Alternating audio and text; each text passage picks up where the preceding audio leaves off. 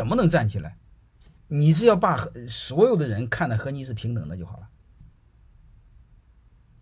啊，你把别把别人看的站着，你趴下，你跪着，就这一点就够了。你比如说我们太多的人，我认为是有问题的。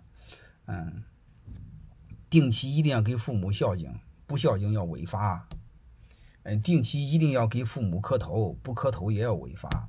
那纯粹是有病。因为真正是对父母好和形式没关系，那无形之中在降低人格。你就过去几千年为什么推崇孝道？孝道了，它潜台词就是你在家孝顺你爹，你在单位在单位呢就孝顺我，我相当于你爹，他不就这么个逻辑吗？各位听不明白吗？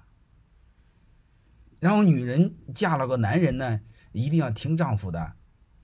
女人一出嫁就要孝敬男人，她不就是你？你会发现，这个这个这个这个孝道，呃，这个夫道，再就是忠君之道嘛？你还听不明白吗？很多事我们把它搞懂就好了。